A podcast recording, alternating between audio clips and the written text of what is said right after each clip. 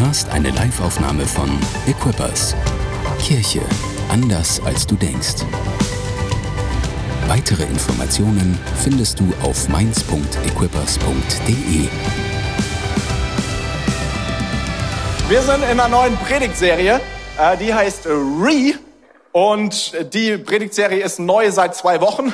Ähm, und äh, wir haben schon gehört von Pastor Tore Predigten zum Thema Resolutions, also sowas wie Neujahresvorsätze und auch über Recalculate, ähm, also die Kosten zu berechnen.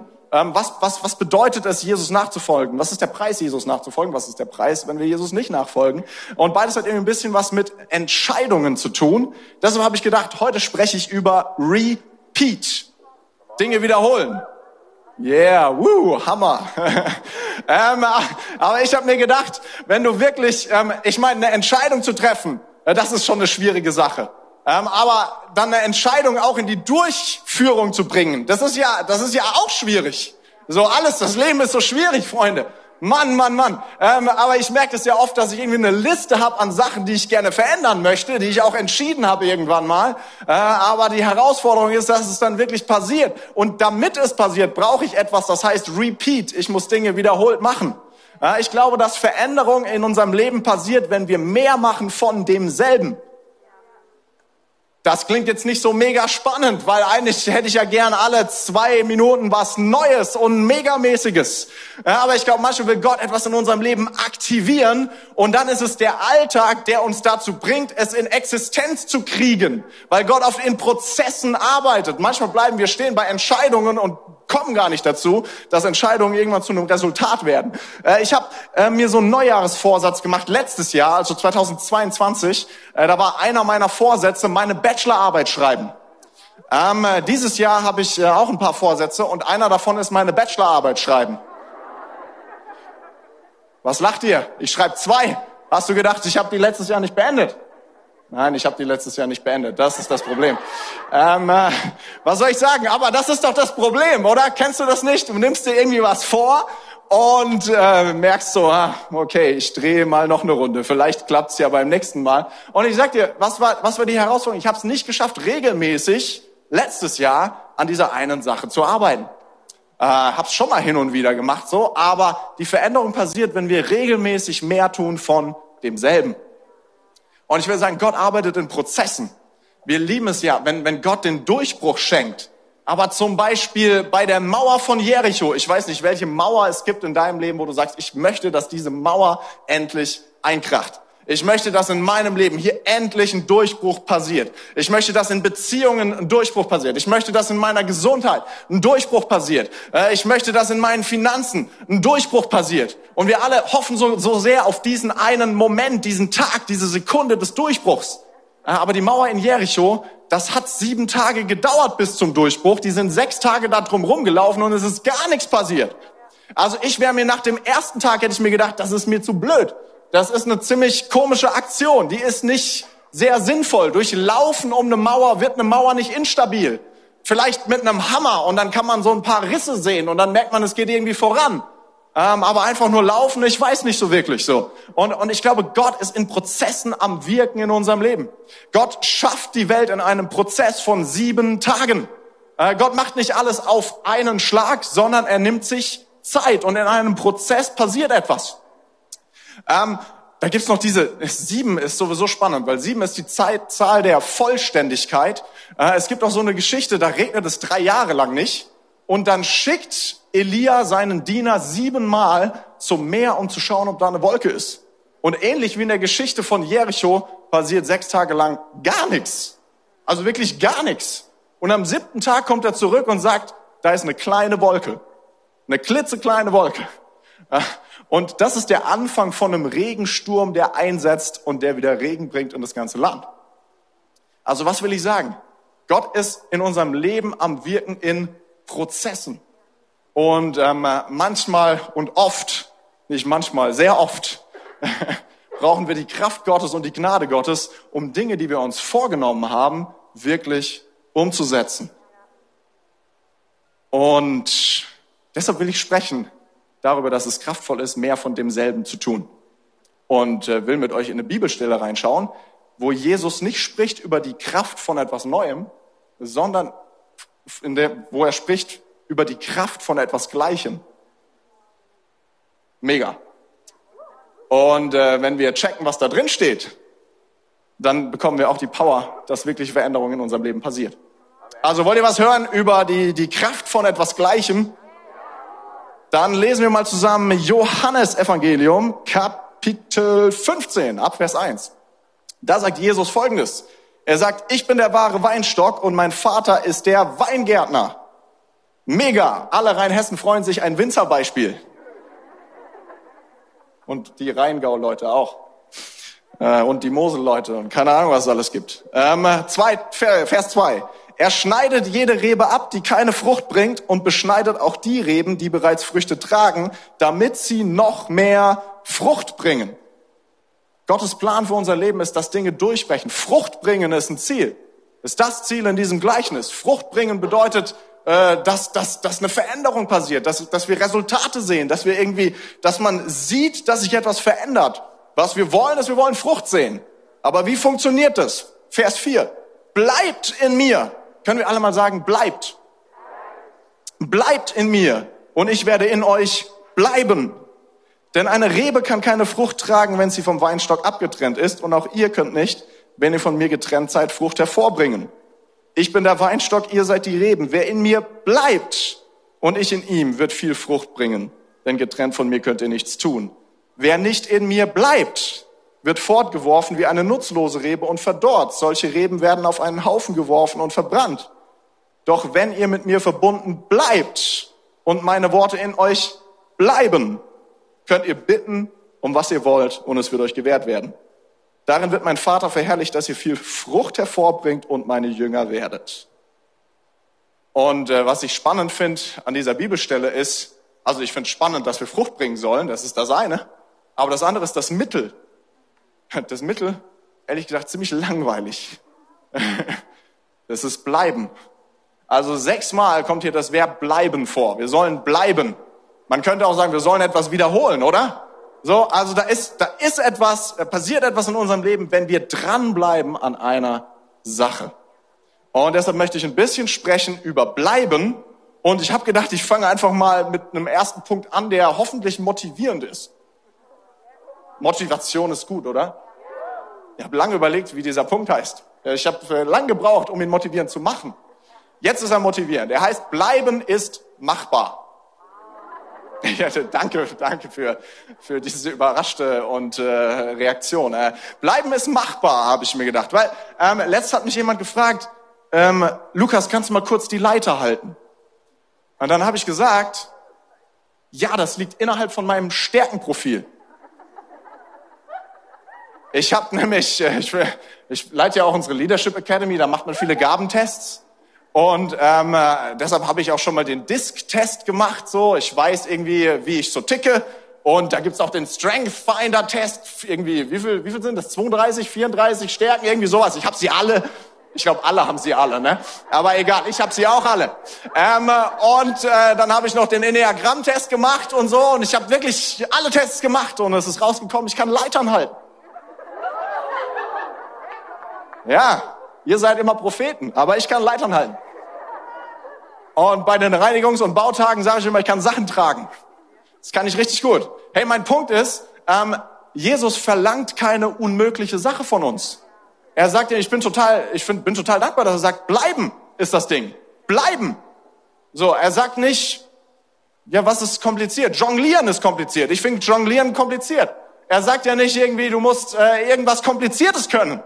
Ähm, er sagt auch nicht, ähm, wenn du Frucht hervorbringen möchtest, dann musst du irgendeine abgefahrene Stärke haben. Denk mal drüber nach. Jetzt habe ich so ein bisschen äh, mich lustig drüber gemacht, aber denk mal drüber nach. Hier steht nicht, du brauchst eine abgefahrene Fähigkeit, die sonst keiner hat. Hier steht nicht, du musst, ähm, was weiß ich, du musst der beste Musiker sein.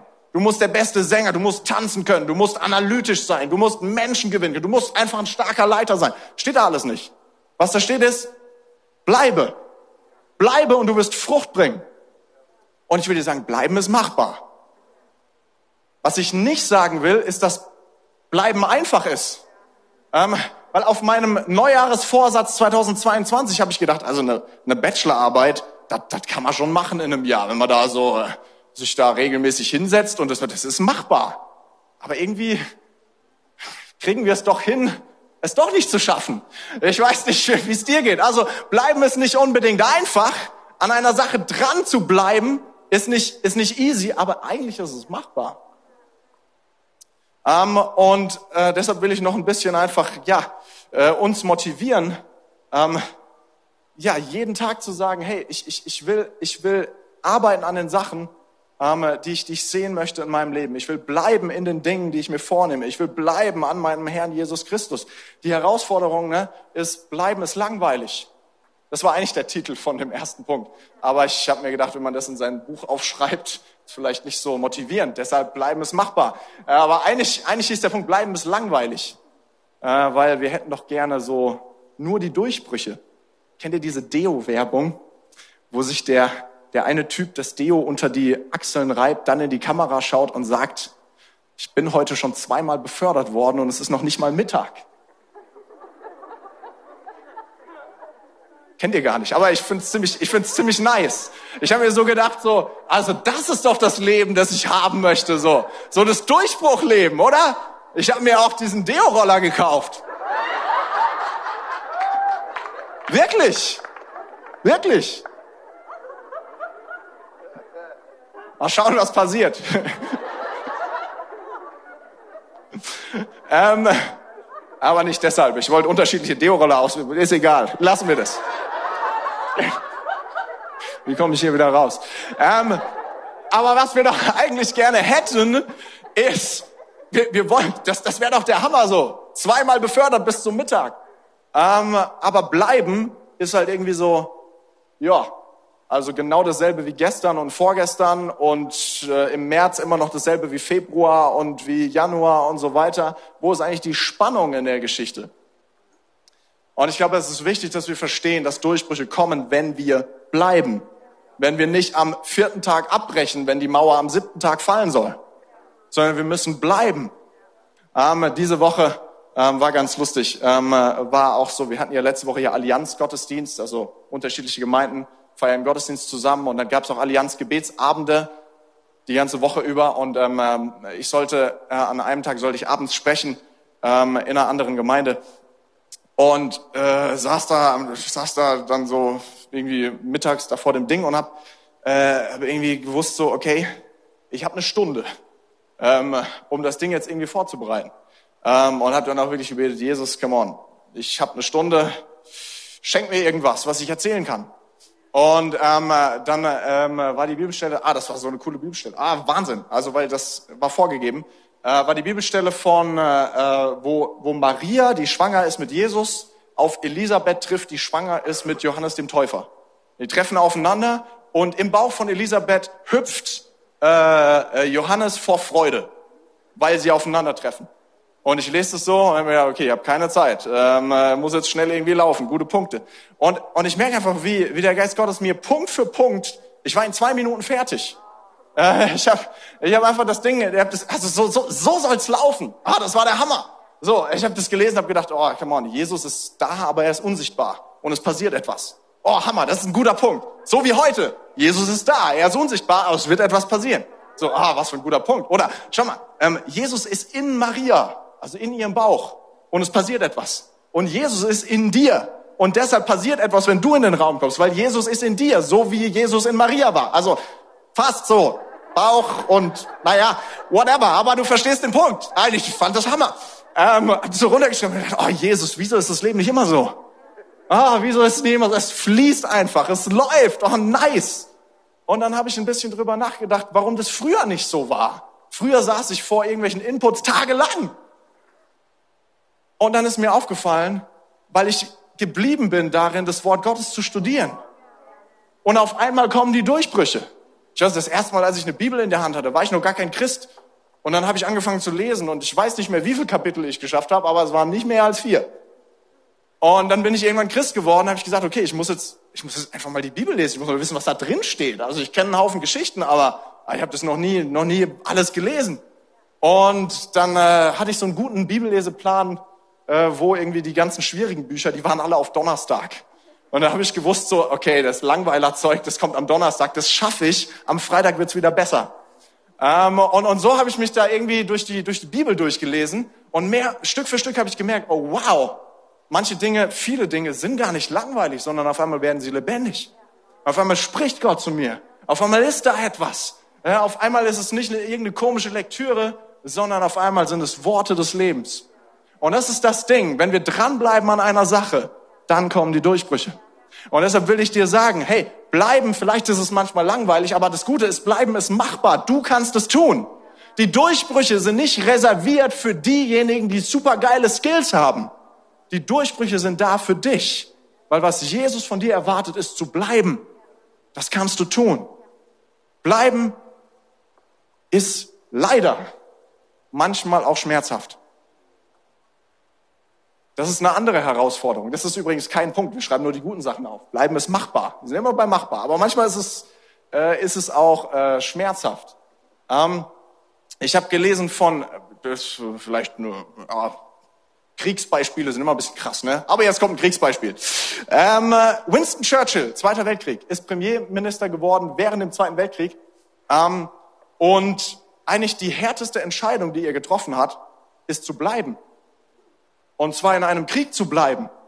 Also, wenn du dich erinnerst, die Engländer sind nicht angegriffen worden, sondern sie sind von sich aus in den Krieg eingetreten. Und Winston Churchill hat entschieden zu sagen, hey, ich bleibe, weil ich für das Gute und für das Richtige kämpfen will mit meinem Land. Und dann hat er eine Antrittsrede gehalten und äh, du hast die Worte bestimmt schon gehört. Und er sagt, hey, ich habe euch nichts zu bieten als Blut, Schweiß und Tränen. Das ist meine Antrittsrede. Ist ja gerade Oberbürgermeisterwahl in Mainz.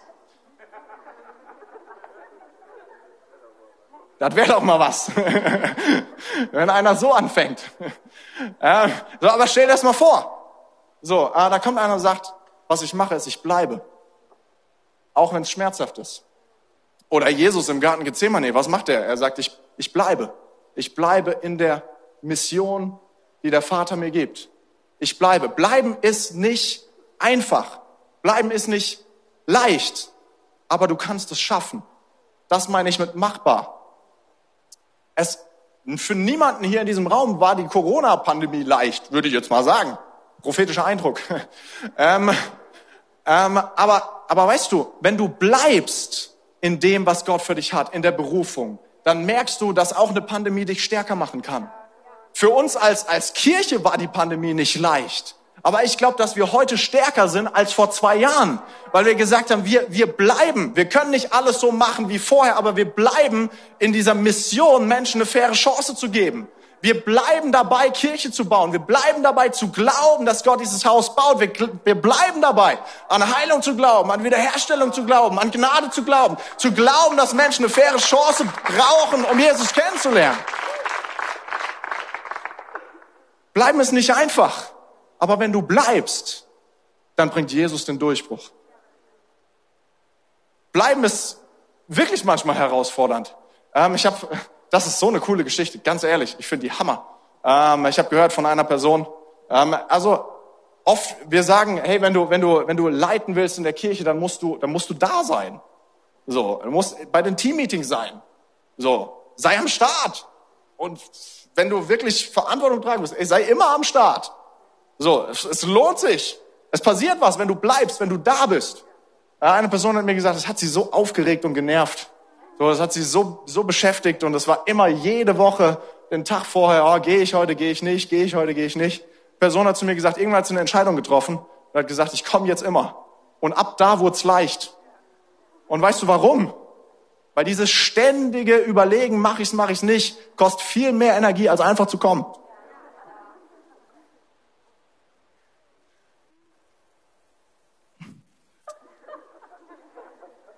Also da passiert etwas in unserem Leben, wenn wir sagen, ich bleibe. Ich habe eine Überzeugung, ich habe was entschieden und diese Sache, die will ich wirklich durchziehen. Und ich glaube, wir dürfen erkennen, ähm, wir müssen erkennen, dass jeder Tag ein Geschenk Gottes ist, um ihn zu nutzen. Jeder Tag ist ein Geschenk Gottes. Hey, lass uns nicht denken, hoffentlich ist dieser Tag bald vorbei, weil mit dieser Einstellung wirst du nicht viel bauen So, ich weiß, es gibt schwierige Tage, ich weiß, es gibt harte Gespräche, ich weiß, es gibt äh, Jobs, die nicht so leicht sind. Aber wer weiß, was Gott tun möchte an diesem Tag in deinem Leben? Und wenn du eine tolle Zukunft haben möchtest, dann musst du dein Jetzt nutzen.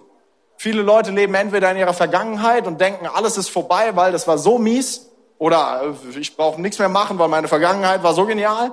Manche Leute leben in der Zukunft und hoffen, dass irgendwann was passiert. Aber die Leute, die wachsen, die leben in der Gegenwart und sagen, ich werde meinen Tag heute nutzen. Bleiben ist machbar. Seid ihr bereit für noch einen Punkt? Natürlich, hau raus. Yeah, läuft. Oh, richtig gut, richtig gut. Mache ich alles. Versprochen. Ähm, mein zweiter Punkt ist, bleiben reinigt dich. Bleiben reinigt dich. Gut, lesen wir erst noch mal ein paar Verse im Wort Gottes und dann sage ich, was das bedeuten soll. Äh, Johannes 15, Vers 1, noch einmal. Da steht, äh, ich bin der wahre Weinstock und mein Vater ist der Weingärtner. Und ich will jetzt erstmal ein bisschen reden über den Gärtner. Ähm, weil in dieser Bibelgeschichte werden unterschiedliche Sachen auf, aufgezählt, wer was ist in, in diesem Gleichnis und so, und so weiter. Und ähm, Gott ist der Gärtner. Und ein Garten kommt in der Bibel immer mal wieder vor. Ehrlich gesagt geht die Bibel los mit einem Garten, dem Garten Eden. Äh, und der Garten Eden ist dieser perfekte Ort, der Ort der Schönheit, der Ort, wo es keine Tränen gibt, der, der Ort, äh, wo, wo, den Gott gemacht hat, den Ort, an dem äh, Gott mit seiner Herrlichkeit ist und wohnt. Ein Megaort. Garten ist der Hammer. Und äh, es gibt noch einen anderen Garten. Es gibt den Garten Gethsemane äh, später. Das ist kein nicer Ort, sondern das ist ein schrecklicher Ort für Jesus. Nicht, weil der Garten irgendwie mies ist, sondern äh, weil das der Ort ist, an dem, an dem Jesus diesen, diesen Kampf kämpft, zu bleiben oder zu sagen, hey, lass diesen Kelch an mir vorübergehen. So. Das ist der Ort, an dem Jesus ringt, mit, mit, dieser, mit diesem Ruf ans Kreuz zu gehen. Und ich glaube, unser Leben ist oft eine Mischung aus diesen beiden Gärten. Weil wir leben in einer gefallenen Schöpfung, aber es ist immer noch Gottes Schöpfung, deshalb gibt es eine Menge Schönheit hier. Also die Welt ist nicht hundertprozentig mies. Nein, Gott hat sie gemacht. Es gibt eine Menge Schönheit hier. Es gibt Dinge, die sind der Hammer. Es gibt Liebe, es gibt Hoffnung, es gibt, es gibt es wahnsinnig tolle Sachen in dieser Welt. Da ist ein Stück Garten Eden in dieser, in dieser Welt. Oder ist auch ein Stück Garten Gethsemane in dieser Welt, weil diese Welt gefallen ist. Ja, und weil wir sündigen und weil Sünde immer Konsequenzen hat. Und deshalb leben wir in diesen zwei Gärten gleichzeitig. Aber ich will dir sagen, wer ist Gott? Gott ist der Gärtner, der etwas tun möchte in uns, der uns pflegen möchte, der etwas verändern möchte, der möchte, dass etwas wächst. Weißt du, als, Ma, ähm, als Maria Magdalena den auferstandenen Jesus sieht, da hält sie ihn für den Gärtner. Ich finde das lustig, weil es geht los in einem Garten. Äh, Jesus kämpft in einem Garten. Jetzt ist er auf einmal der Gärtner hey, hey, Gott will, Gott will, Gott will etwas tun in deinem Leben. Und, und was Gott machen, machen möchte, er möchte uns pflegen, er möchte, möchte, möchte uns pflügen, er möchte etwas tun. Er möchte, dass etwas entsteht. Gott ist der Gärtner unseres Lebens. Gott ist, Gott ist derjenige, der uns helfen möchte. Wir sollen Christus ähnlicher werden. In unserem Leben soll etwas, soll etwas passieren, soll Schönheit zum Vorschein kommen. In unserem Leben soll der Garten Eden eine größere Realität werden aber ganz besonders in uns. Wir haben um uns nicht immer den Garten Eden. Aber, aber Gott möchte etwas bewirken durch seinen Heiligen Geist, dass ein Garten Eden in uns immer mehr an den Start kommt. Deshalb ist er unser Gärtner. Und jetzt lasst uns schauen, was dieser Gärtner tut. Einen Vers später. Gott macht Folgendes. Er schneidet jede Rebe ab, die keine Frucht bringt und beschneidet auch die Reben, die bereits Früchte tragen, damit sie noch mehr Frucht bringen. Also der Gärtner schneidet, damit noch mehr Frucht entsteht. Und ich habe vorhin schon ein bisschen erzählt, es geht darum, Frucht zu bringen. Aber was, was bedeutet das eigentlich, äh, Frucht zu bringen? Was, was, was, was ist das? Bedeutet das mehr Erfolg? Bedeutet das mehr Menschen? Bedeutet das mehr Finanzen? Bedeutet das, was bedeutet Frucht bringen? Bedeutet das, dass ich meine Ziele erfülle? Ah, ich glaube, dass mehr Frucht bedeutet, dass Gott in uns etwas verändern möchte. Weil in Galater 5, Verse 22 und 23 lesen wir etwas über die Frucht des Geistes. Über eine Frucht, äh, wo, wo, wo, wo Gott sagt, hey, ich möchte, dass das in eurem Leben entsteht. Und was da steht, ist, die Frucht des Geistes aber ist Liebe, Freude, Friede, Langmut, Freundlichkeit, Güte, Treue, Sanftmut, Enthaltsamkeit. Es geht um einen Charakter. Es geht um etwas, was in uns passieren möchte, äh, soll. Ähm, es, es geht darum, dass, dass, dass Gott der Gärtner unseres Inneren sein möchte. Es geht darum, äh, dass, dass Gott in den Prozessen unseres Lebens, in den Dingen, die wir tun im Alltag, möchte er uns verändern von innen nach außen. Er reinigt uns, damit wirkliche Frucht entsteht. Und er ist so viel mehr an dem interessiert, was in uns passiert, als an dem, was um uns passiert. Ich war mit meinem Sohn letzte Woche äh, irgendwo außerhalb von Mainz. Vergessen, wie das Dorf heißt. Nicht so weit. Und da sind wir ein bisschen Roller gefahren so und sind so an so einem Neubaugebiet vorbei äh, gekommen. Da waren so neue Häuser. Und irgendwie macht man heutzutage immer Glasfront. Glasfronthäuser, finde ich Hammer. Äh, dass man so reinschauen kann. Man sieht nicht nur das Haus von außen, man sieht auch alles drin. Und ähm, ich bin der felsenfesten Überzeugung, äh, dass das gemacht wird, nicht für die Leute drin, damit die rausschauen können, sondern für die draußen, damit die sehen, was sie nicht haben. Zumindest ging es mir so, als ich da so reingeschaut habe. Der eine, das war ein bisschen krass, das wollte ich eigentlich nicht. Der eine hatte eine Glasfront vor seinem Schlafzimmer. Das fand ich ein bisschen, na gut. aber ich habe das so gesehen und mir gedacht, oh man, das ist schon schön, ne? Und habe es dann meiner Frau erzählt und drüber geredet und so und ah, schau mal hier, das oh, und so könnte man das machen und schau mal das Wohnzimmer, das hättest du sehen müssen, das war so groß. Ähm, und und äh, irgendwann habe ich ein bisschen drüber nachgedacht und in meiner Gebetszeit habe hab ich gedacht so, dass, dass Gott zu mir sagt, ähm, weißt du Lukas, ähm, wenn du wenn du nicht zufrieden bist mit dem, was du jetzt hast, dann wirst du auch nicht glücklich sein, wenn du mehr bekommst. Und was er da macht, ist, spricht zu meinem Inneren. Weil Gott kann dir alle, alle Dinge dieser Welt schenken. Und vielleicht möchte er es auch tun. Aber noch powervoller ist es, wenn er dein Inneres verändert. Und das ist das, was Gott tut in unserem Leben. Das ist seine Mission. Und manchmal müssen wir schauen, ist mein Ziel überhaupt in einer Linie mit Gottes Ziel. Weil Gott möchte dein Gärtner sein, nicht dein Flaschengeist, bei dem du drei Wünsche frei hast. Weil am Ende, schau mal, ich habe gestern gelesen, in Amerika hat einer eine Milliarden im Jackpot gewonnen. Habe ich kurz gedacht, oh geil. Aber so oft liest du von Leuten, die bekommen einen Haufen Geld und können gar nicht damit umgehen. Vielleicht bringt dir die drei Wünsche, die du frei hast, bringen dir gar nicht das, was du eigentlich willst sondern das, was Jesus tun möchte in deinem Herzen, das ist das, was Friede, Freude, Glaube in dein Leben bringt. Das ist richtig gut.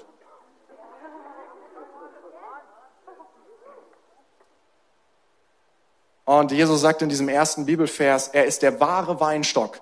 Ich habe kurz überlegt, warum, warum steht da wahre? Genau, einfach nur stehen, ich bin der Weinstock. Ich glaube, da steht, ich bin der wahre Weinstock, weil wir oft an falschen Weinstöcken hängen. Weil wir nicht an Jesus hängen, sondern weil wir eigentlich Jesus benutzen, damit er uns etwas gibt, was eigentlich unser Weinstock ist. Unsere Versorgung, unsere Gesundheit, unsere Beziehungen, was auch immer, woran wir wirklich dran hängen. Weißt du, was ist, was, was, was ist, wenn, äh, wenn wir unsere Finanzen verlieren, unsere Gesundheit verlieren? Das ist krass, aber haben wir dann immer noch das, was wir brauchen? Weil wenn wir Jesus haben, Jesus möchte unser Weinstock sein, der uns versorgt, der uns füllt, egal was außenrum passiert. Und ich sage gar nicht, dass er dir irgendwas wegnehmen möchte. Ah, ich glaube, er will dir noch was dazugeben. Aber vor allem möchte er dich verändern, von innen nach außen. Vor allem möchte er in dir etwas bewegen, damit es dir besser geht und damit du zum Segen wirst für viele andere. Weil das ist das, was Reden tun, daraus macht man Wein und das wird zum Segen für viele andere.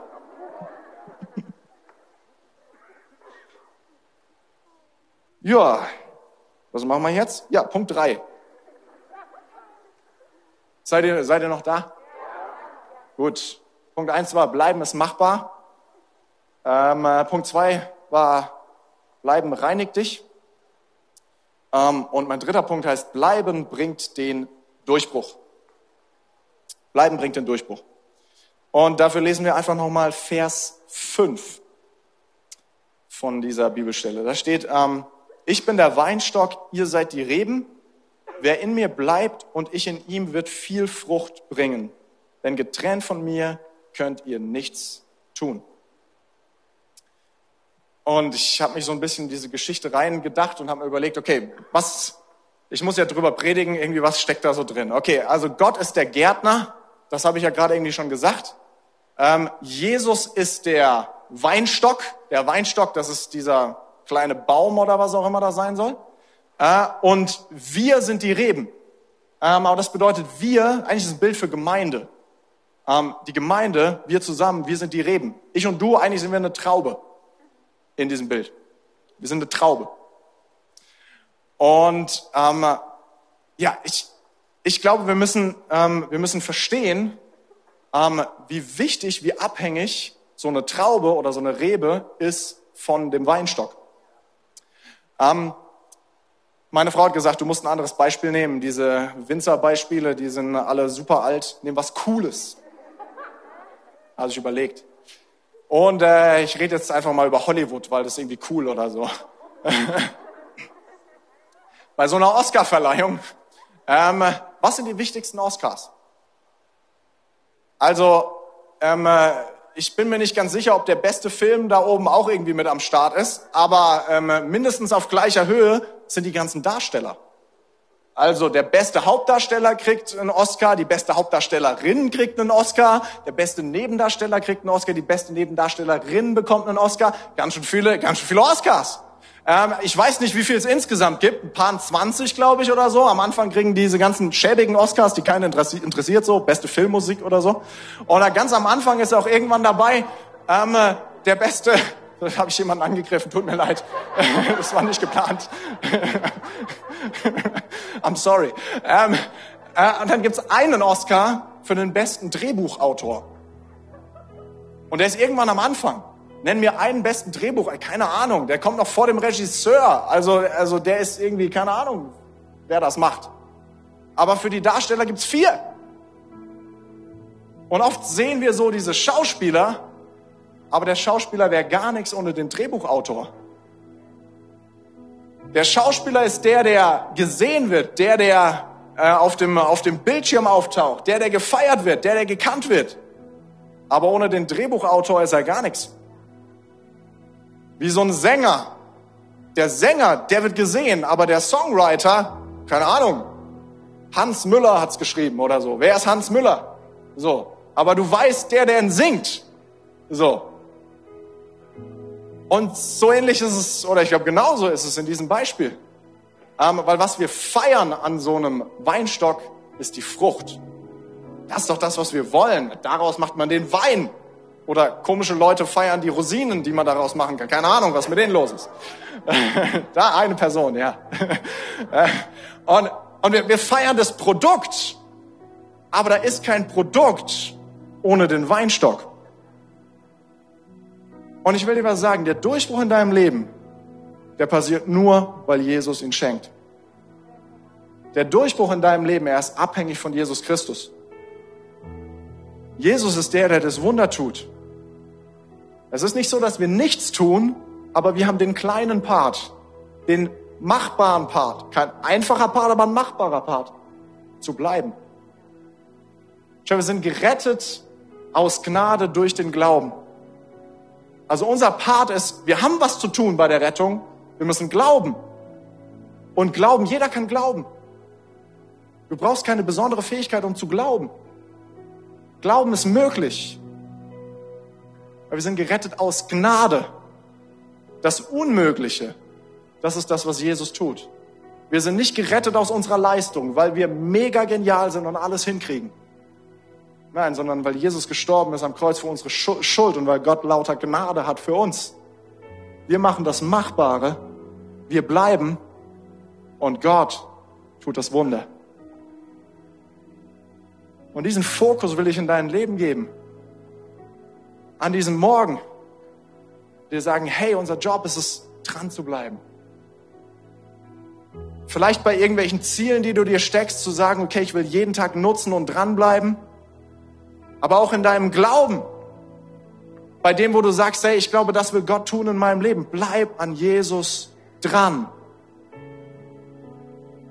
alle Glaubenshelden der Bibel, die haben eine Sache gemeinsam.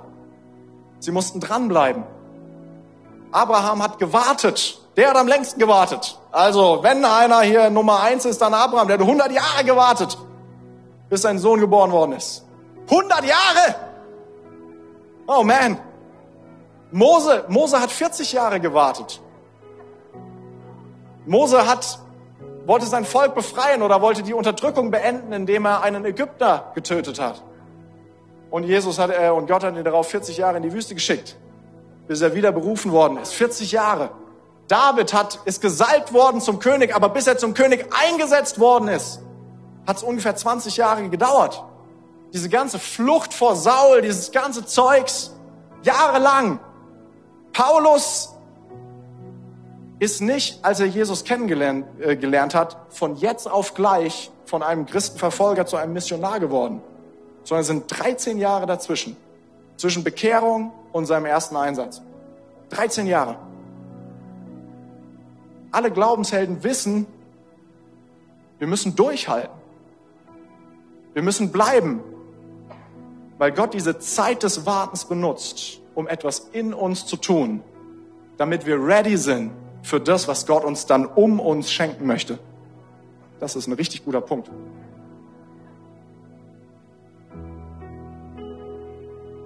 Und was die Glaubenshelden bringen, ist, sie bringen, sie bringen Glauben. Abraham sagt, ich glaube immer noch. David bringt seine Treue. Die, die Geschichten, in denen David fällt, die passieren, als er König ist, nicht als er wartet. Paulus bringt sein Durchhaltevermögen. Petrus steht immer wieder auf. Er fällt, aber er steht immer wieder auf. Er bleibt. Und die Dinge, die Gott tun möchte in deinem Leben, die tut er, wenn du bleibst. Die Wunder, die passieren im Prozess. Und irgendwann schaust du zurück und kannst sagen, wow, Gott hat gewirkt. Er hat das Wunder getan, weil ich dran geblieben bin.